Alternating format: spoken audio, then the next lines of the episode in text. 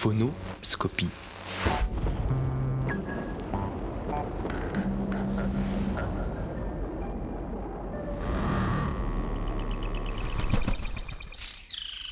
Pourquoi les sociétés d'insectes arrivent à s'en sortir? Quelles sont les informations essentielles? Sans le savoir, eh bien, on, on suit des règles euh, finalement relativement simples. Phonoscopie 5 avec.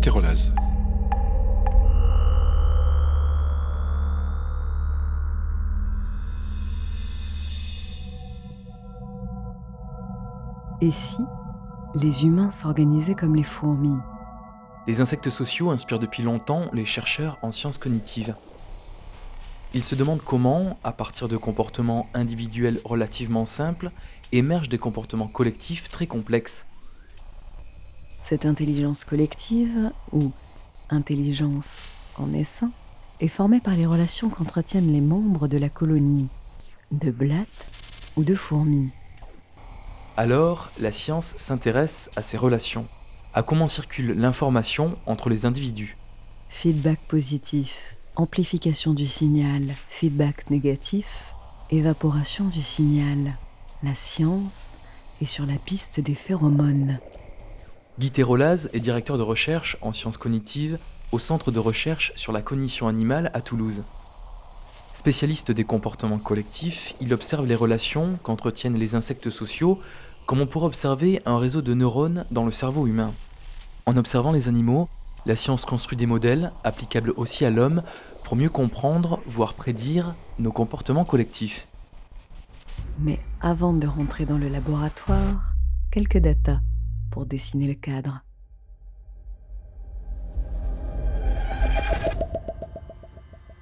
Moins 122 degrés Celsius, température à laquelle les cafards survivent encore. 100, nombre moyen d'espèces d'insectes différentes dans une habitation. 22 000, nombre estimé d'espèces de fourmis. Quelques dizaines ou plusieurs millions, taille possible des colonies de fourmis. 10 quintillions, nombre estimé d'insectes vivant sur la planète, soit 1 milliard d'insectes pour chaque humain. 80 millions, nombre d'individus des plus gros essaims de sauterelles dans le désert. 1200 km, surface couverte par ces essaims.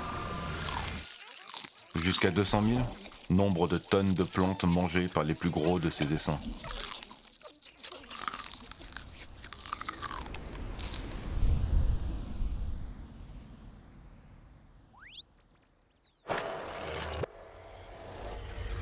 Je suis tombé là-dedans euh, assez jeune euh, en lisant euh, les souvenirs entomologiques de Jean-Henri Fabre.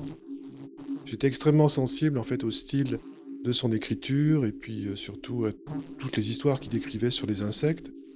Et donc c'est vrai que c'est ce qui a au départ stimulé mon goût pour la science, mon goût pour l'observation déjà du comportement des, des insectes. Donc au départ j'ai suivi une formation de neurosciences. Donc j'étais vraiment intéressé par le fonctionnement du cerveau, comment les propriétés euh, du, cerveau émergent du dialogue entre les neurones. C'était dans les années euh, 80, on ne disposait pas encore euh, de tous les outils dont on dispose actuellement pour pouvoir euh, caractériser, analyser le, fonctionnement cérébral. Et euh, j'ai eu la chance de pouvoir faire un, stage dans un laboratoire qui étudiait les insectes sociaux.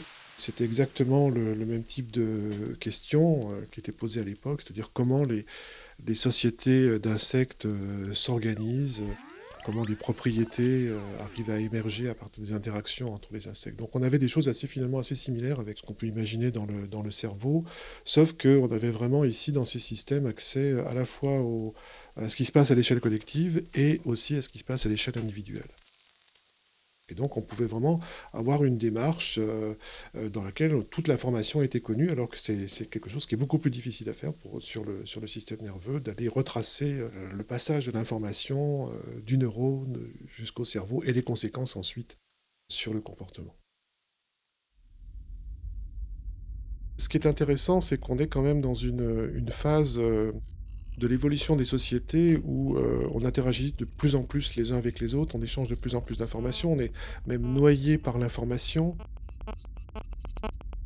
Et euh, c'est quelque chose qui vraisemblablement s'est aussi produit euh, chez les insectes sociaux dans l'évolution de la, socialité. Et on peut imaginer que une fourmi dans une fourmilière, elle est confrontée à une quantité monstrueuse d'informations. Pourquoi les sociétés d'insectes arrivent à s'en sortir? Parce que euh, à l'échelle individuelle, il s'est produit un filtrage de l'information. Les insectes ne réagissent pas à toutes les informations qui, le- qui les entourent, ils réagissent à certains types d'informations bien spécifiques. C'est quelque chose qu'on n'arrive pas encore à faire. Et donc, euh, tout le travail, justement, une partie de, de notre travail, ça consiste à définir quelles sont les informations essentielles qui permettent d'optimiser le fonctionnement de groupe. C'est ce qu'on essaie de faire chez l'homme actuellement, un peu comme chez les fourmis. Les fourmis ont sélectionné le- les informations essentielles. Et bien sûr, en réponse, elles vont développer des réponses comportementales euh, spécifiques. Ce qu'on voit chez l'homme, c'est qu'on voit finalement souvent des phénomènes d'amplification. Les rumeurs. Typiquement, les rumeurs sont des phénomènes d'amplification, euh, les phénomènes de contagion, les phénomènes de foule aussi. Tout ça, ce sont des phénomènes de, contagion, des phénomènes qui reposent sur l'amplification, des phénomènes d'amplification. Les insectes sociaux ont à la fois ces phénomènes d'amplification, par exemple, une fourmi qui trouve une source de nourriture communique la présence de cette source avec une phéromone, et cette phéromone va ensuite inciter d'autres fourmis qui vont aller vers la source et qui vont eux-mêmes renforcer la, la piste de, de phéromone. Donc la piste de phéromone va constituer finalement euh, l'élément d'in- d'information qui va être amplifié, mais cette piste, elle a une certaine durée de vie. C'est quelque chose qui est labile. C'est ce qu'on appelle le feedback négatif. Donc le comportement produit un feedback positif, l'émergence de la piste, mais en même temps la piste elle-même a quelque chose qui fait que euh, régule ce feedback positif. Donc c'est quelque chose qu'on n'a pas encore chez l'homme. Donc euh, ce qu'il nous faut, c'est vraiment euh, trouver euh, les moyens de filtrer l'information et en même temps de parvenir à la faire évaporer. vraiment avoir l'équivalent d'une piste de phéromones chez, les fourmis. Et il semble effectivement que sous certaines conditions, en termes d'information, de durée de vie de, l'information, des groupes humains sont capables de coordonner de manière beaucoup plus efficace leur comportement collectif. Donc il faut effectivement trouver un moyen de transmettre l'information, de l'amplifier, mais il faut également trouver un moyen de, l'oublier.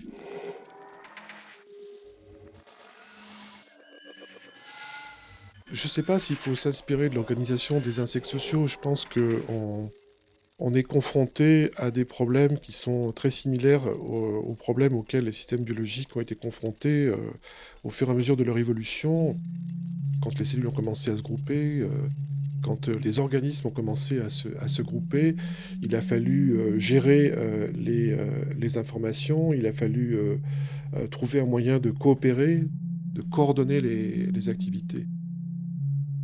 Donc là, on est vraiment dans cette phase où on va devoir non seulement sélectionner les, informations, mais aussi produire des réponses adaptées à ces informations. Pour le c'est un gros point d'interrogation parce que ça reste complètement à, faire. Et donc, sans doute qu'il va y avoir des, choses qui vont permettre de répondre à ces problèmes. Mais bon, les, fourmis l'ont résolu d'une certaine façon, les poissons l'ont résolu d'une autre façon, les étourneaux l'ont résolu encore d'une autre façon. On voit certaines parentés dans les processus qui sont utilisés par ces groupes d'animaux pour se coordonner. On va voir chez l'homme ce qui est possible de faire.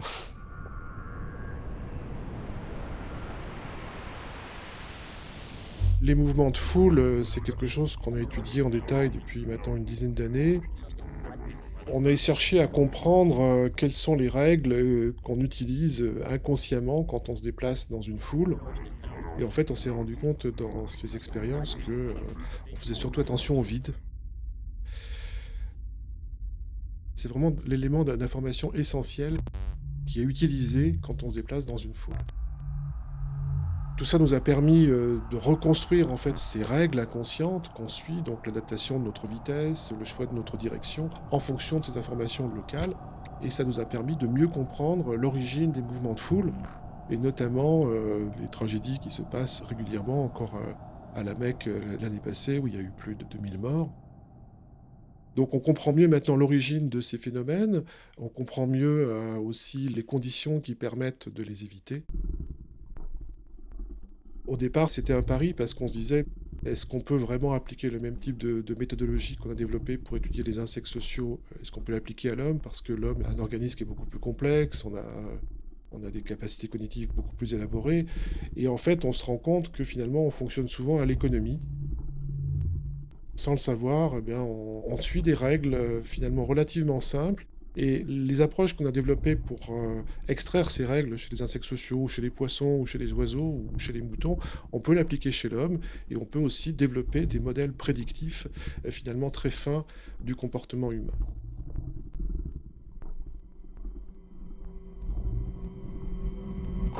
On a aussi développé des, systèmes de résolution distribuée de problèmes à partir des comportements euh, collectifs des insectes sociaux ce qu'on appelle l'intelligence en, essaim.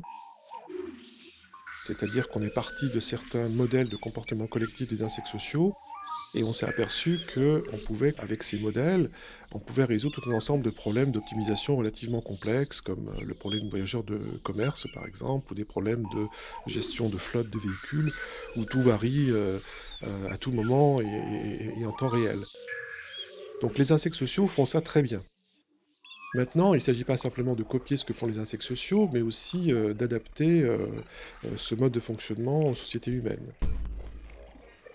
C'est ce qu'on fait actuellement, c'est-à-dire on essaye de déterminer quelles sont les informations, par exemple dans une tâche particulière, qui permettent à un groupe d'optimiser son fonctionnement. Si un groupe est confronté au choix entre plusieurs objets, où chaque individu n'a qu'une expertise extrêmement réduite, quel type d'informations euh, les individus doivent échanger pour que collectivement, ils sélectionnent automatiquement l'objet qui présente les meilleures euh, propriétés. Voilà. Euh, bon, c'est le genre de questions auxquelles on, s'intéresse actuellement. On regarde ce qui se passe à l'échelle collective, donc on va faire des mesures pour étudier le comportement individuel, comment les individus se déplacent par exemple, et, ensuite quantifier leurs interactions. Comment est-ce qu'ils interagissent? Par exemple, des poissons, quelles sont les interactions avec leur, environnement? Comment est-ce qu'ils sont attirés par, les autres? Est-ce qu'ils s'alignent ou est-ce qu'ils ne s'alignent pas? Comment est-ce qu'ils prennent leurs décisions? Comment est-ce qu'ils contrôlent leur euh, déplacement? Chez les fourmis, euh, de la même façon, une fourmi qui construit un nid, on va analyser leur euh, déplacement, sous quelles conditions les fourmis vont commencer à prélever des boulettes de terre, Comment est-ce qu'elles les transportent euh, Comment est-ce qu'elles les déposent euh, Est-ce qu'elles ajoutent de la phéromone ou pas dans leurs boulettes Ça, c'est toute une série d'expériences qui nous permettent de quantifier le comportement et d'extraire, on va dire, l'algorithme. L'algorithme, c'est-à-dire, euh, c'est une représentation mathématique qui va nous permettre de représenter le comportement et, surtout de le paramétriser. C'est-à-dire, on va vraiment extraire des données tout ce qui nous permet de caractériser quantitativement le comportement à l'échelle individuelle. On a à chaque fois des, phénomènes collectifs, mais on a des systèmes qui sont très différents. Quand on parle de cellules, quand on parle d'insectes, quand on parle d'oiseaux, quand on parle d'hommes, on a à chaque fois des mouvements collectifs, on a à chaque fois des, comportements collectifs qui émergent des interactions, mais on a des organismes qui ont des propriétés très très différentes. L'intérêt euh, d'avoir ces méthodes, euh, c'est qu'on peut les appliquer justement à des échelles extrêmement différentes et euh, à chaque fois de pouvoir élaborer des, modèles quantitatifs, prédictifs des comportements collectifs.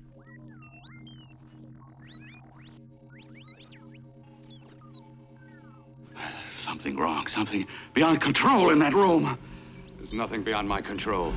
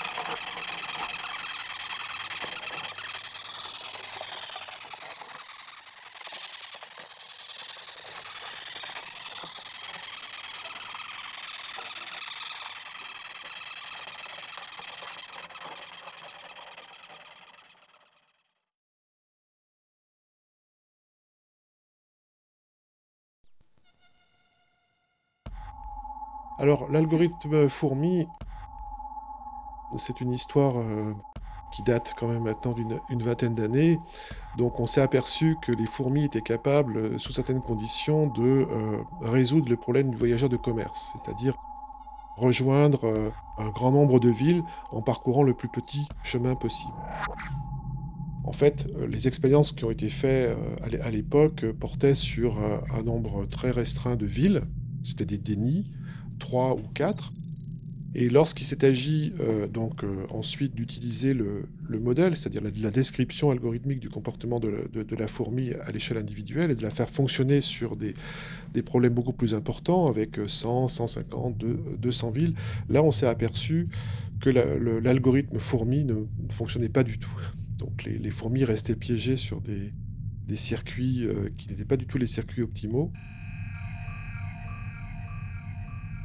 Et donc c'est là que l'ingénieur est, venu, donc les personnes avec lesquelles on a pu interagir ont commencé à rajouter euh, des, éléments dans l'algorithme fourmi, donc la capacité par exemple de, détecter la distance entre euh, la ville sur laquelle elle se trouve et puis la ville voisine donc, et puis également la possibilité pour la fourmi de mémoriser euh, les villes qu'elle a déjà vi- visitées. Donc ça ce sont des éléments artificiels que l'ingénieur a, a introduits mais qui n'existent pas dans la réalité. Et pourtant ces éléments sont fondamentaux puisqu'ils permettent ensuite à, ces fourmis de trouver très efficacement euh, le chemin euh, optimal, qui permet de relier toutes les villes euh, sans euh, croiser deux fois la, la- même.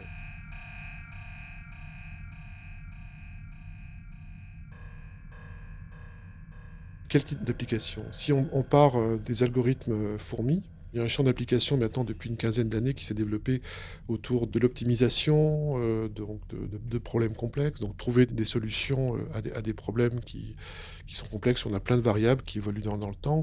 C'est le domaine aussi des, télécommunications, puisque maintenant on a aussi des, algorithmes qui permettent de faire du routage. Donc on fait circuler euh, en parallèle au, au paquet de données sur des réseaux téléphoniques, on fait circuler des fourmis qui vont analyser en temps réel l'état d'encombrement du, réseau et qui vont, grâce à une phéromone euh, artificielle, dire au paquet de données quels sont les chemins qui sont les moins encombrés sur le réseau. En s'inspirant véritablement du comportement des fourmis, on peut créer des systèmes complètement décentralisés qui permettent d'adapter le flux de données à l'encombrement du réseau. Donc le domaine des télécommunications, le domaine de la robotique euh, bio-inspirée, et puis le domaine de la micro-robotique aussi. Donc euh, on, parle maintenant de micro-robots, même de nano-robots, qu'on va pouvoir envoyer euh, dans l'organisme. Donc euh, il faut pouvoir coordonner de manière extrêmement simple ces agents, ces entités. Là encore, les insectes sociaux ou les sociétés animales de manière un peu générale peuvent nous donner des sources d'inspiration pour pouvoir euh, déterminer des interactions qui permettent collectivement de produire euh, des comportements adaptés, par exemple se diriger collectivement vers une cible, s'il s'agit par exemple de détruire des cellules cancéreuses, je sais pas, enfin ce genre de, choses. Le champ de la robotique co- collective s'est développé un peu euh, en, opposition, euh, on va dire, au paradigme classique de l'intelligence artificielle qui consistait à concevoir des robots extrêmement complexes, euh, donc bardés de tout ensemble de capteurs et qui vont se faire une sorte de représentation de ce qui se passe dans leur environnement. Et donc ils vont construire leur comportement à partir de, de cette représentation, de ce modèle du monde extérieur qu'ils se font. La robotique collective, c'est vraiment partie de la façon dont les insectes sociaux fonctionnent. Ce sont des organismes qui sont relativement simples. On a parlé euh, d'interface. hein. On sélectionne euh, une information relativement, euh, relativement fruste sur leur environnement. On n'a pas beaucoup de capacité de, donc ça reste des traitements cognitifs extrêmement simples. Par contre, on va utiliser les interactions. On échange des informations très simples, mais collectivement, on va pouvoir faire des choses qu'un seul robot n'est pas capable de faire. C'est l'origine de, de la robotique collective. Donc, construire en série de très grandes quantités de, robots extrêmement simples, souvent beaucoup plus robustes qu'un robot, euh, qu'un robot éla- élaboré. Donc, ce qui fait que si euh, il y en a un certain nombre qui, euh, tombent en panne, eh bien le- l'ensemble continue de fonctionner. C'est vraiment exploiter cette propriété du collectif. Ça change la façon de poser les problèmes et de les résoudre. On ne peut pas résoudre tous les problèmes avec la, robotique collective, mais effectivement, pour certains problèmes, ça peut s'avérer plus intéressant. Les insectes sociaux m'ont amené justement à regarder d'autres systèmes très similaires. Euh, Par exemple, actuellement, on étudie les déplacements collectifs de groupes de lymphocytes, où on trouve des, des phénomènes assez, assez curieux, où les lymphocytes semblent coopérer, un peu comme les poissons, pour se diriger collectivement euh, vers des cibles. Donc on, essaye d'utiliser le même type d'outils pour pouvoir comprendre les interactions entre ces lymphocytes, qui se déplacent comme des poissons, qui forment des bancs, qui forment avec des, moulins, qui fait avec des, structures collectives qui sont très similaires à celles qu'on voit chez les, chez les poissons, et puis également chez l'homme. Le fait qu'on est vraiment dans cette ère où euh, les communications, les interactions se multiplient, c'est vraiment un terrain, euh, un terrain d'investigation extrêmement important euh, pour nous euh, actuellement.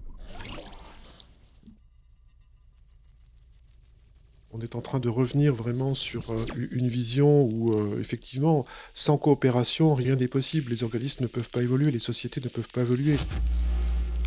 Comprendre l'origine de la coopération et plus encore de la coordination, c'est vraiment un élément fondamental qui été, je pense, euh, sous- sous-estimé ju- jusqu'à présent. Et euh, de plus en plus, on voit euh, l'importance de ces phénomènes d'auto-organisation à toutes les échelles du, du- du vivant. C'était une, une révolution. Ce qui est en train également de bouleverser la, biologie actuellement, c'est le fait qu'on va pouvoir vraiment de plus en plus aborder ces problèmes de coordination, de coopération à des échelles très très différentes, depuis l'intérieur de la cellule jusqu'à des groupes de cellules euh, et, des groupes d'organismes. On a maintenant accès au même type d'informations. Les moyens d'investigation sont de plus en plus euh, perfectionnés. Et donc là, on peut vraiment aborder euh, ce type de démarche. D'ailleurs, c'est l'origine de la biologie des systèmes. hein. Jusqu'à encore une vingtaine d'années, la biologie était très réductionniste. Là, on s'aperçoit que, effectivement, il faut, il faut te tenir compte des interactions entre les éléments. C'est les interactions entre les éléments qui, qui permettent de comprendre les propriétés qu'on voit apparaître à, à- à différentes échelles. La complexité, c'est vraiment la, le concept euh, du 21e siècle et aussi autour de quoi la, la biologie va se construire.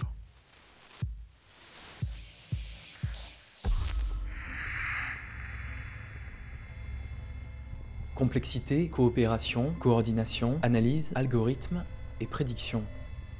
Quelles utilisations, quelles applications pourraient bien être de ces recherches? Êtes-vous à l'aise à l'idée de jouer les cobayes? Nous sommes dans un laboratoire où l'on observe vos comportements, des comportements qu'on pourrait bien à l'avenir optimiser. Mais pour qui et pourquoi? Vous avez une idée? Mais tout de suite, place à la revue de presse de Fun Radio.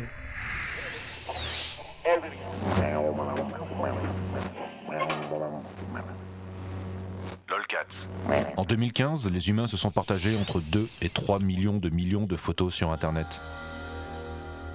C'est une masse énorme d'informations et de données à exploiter pour les scientifiques. Comparaison en temps réel des données sur la qualité de l'air à Singapour, Pékin ou New Delhi, détection des intersections accidentogènes à New York, découverte des plus belles rues reliant un point A à un point B à Barcelone, les nids de sur les routes de Pittsburgh, dans quelle rue de Londres on marche le mieux, ou le lien entre la qualité de l'habitat et la santé des enfants de Caroline du Nord. Grâce au machine learning, une énième photo de votre chat sur Facebook pourra, peut-être, sauver des vies. Loto. 22 338 618 chiffres. C'est la taille du nouveau nombre premier découvert ce mois de janvier 2016 grâce au réseau mondial de calcul distribué GIMPS. Si on devait imprimer ce nombre, il faudrait 5957 pages A4, soit 12 rames de papier. M74 207 281, c'est son nom, et le 49e à être découvert, et on a bien failli ne jamais le savoir. Un bête bug de notification dans le logiciel a empêché la découverte d'être transmise, et c'est par hasard que l'équipe a été informée trois mois plus tard. Sport. Il y a 20 ans, Gary Kasparov, champion du monde d'échecs, perdait face à Deep Blue, le super ordinateur d'IBM. Aujourd'hui, c'est l'équipe de DeepMind, chez Google, qui vient de battre pour la première fois au jeu de Go un humain, le champion européen Fan Hui, par 5 jeux à 0. AlphaGo, c'est le nom du programme, utilise une combinaison de plusieurs méthodes d'apprentissage, dites réseaux neuronaux, pour simuler une approche humaine du Go. Le prochain test aura lieu en mars 2016 avec un match contre le champion international sud-coréen Lee Sedol. Conscient de certaines questions éthiques à venir, le fondateur de DeepMind jure qu'aucune application militaire de son intelligence artificielle n'est envisageable. Chômage. Une équipe de chercheurs de Nanchang en Chine a quant à elle fait une bien étrange découverte. Ils ont observé sur un panel de 300 abeilles et 3 ruches que chaque abeille travaille nettement plus longtemps quand le jour suivant s'avère être pluvieux. Ce qui n'a pas vraiment de sens pour elle, vu que c'est une espèce qui vit sur ses provisions et pas sur du besoin quotidien. Comprendre ce comportement de groupe pourrait nous permettre de mieux appréhender le système de communication des essaims d'abeilles et leur intelligence collective complexe, dans l'idée d'améliorer à notre tour nos techniques, clusters, réseaux neuronaux et autres légions de robots. Alimentation. Le New Scientist nous informe des résultats de la première étude approfondie concernant les insectes présents dans l'habitat urbain à Raleigh, en Caroline du Nord. Ce recensement a permis d'identifier 579 espèces différentes d'insectes, avec une moyenne de 100 par habitation. Matt Burton, de l'Université de Caroline du Nord, nous dit que contrairement à l'idée généralement reçue, les habitations modernes ne sont pas des déserts stériles. Seules 5 pièces sur les 554 inspectées n'ont révélé aucune bestiole. On trouve principalement des insectes, des araignées, des coléoptères, des acariens, des mouches, des fourmis, mais aussi des poux de livres qui se nourrissent de moisies, des petits scarabées qui se nourrissent de poils, peaux mortes, bouts d'ongles et autres insectes décédés.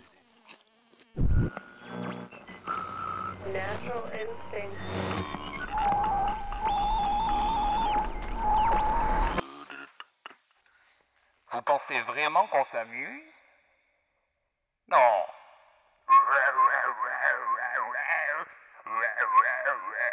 Funradio.com. Oui, oui.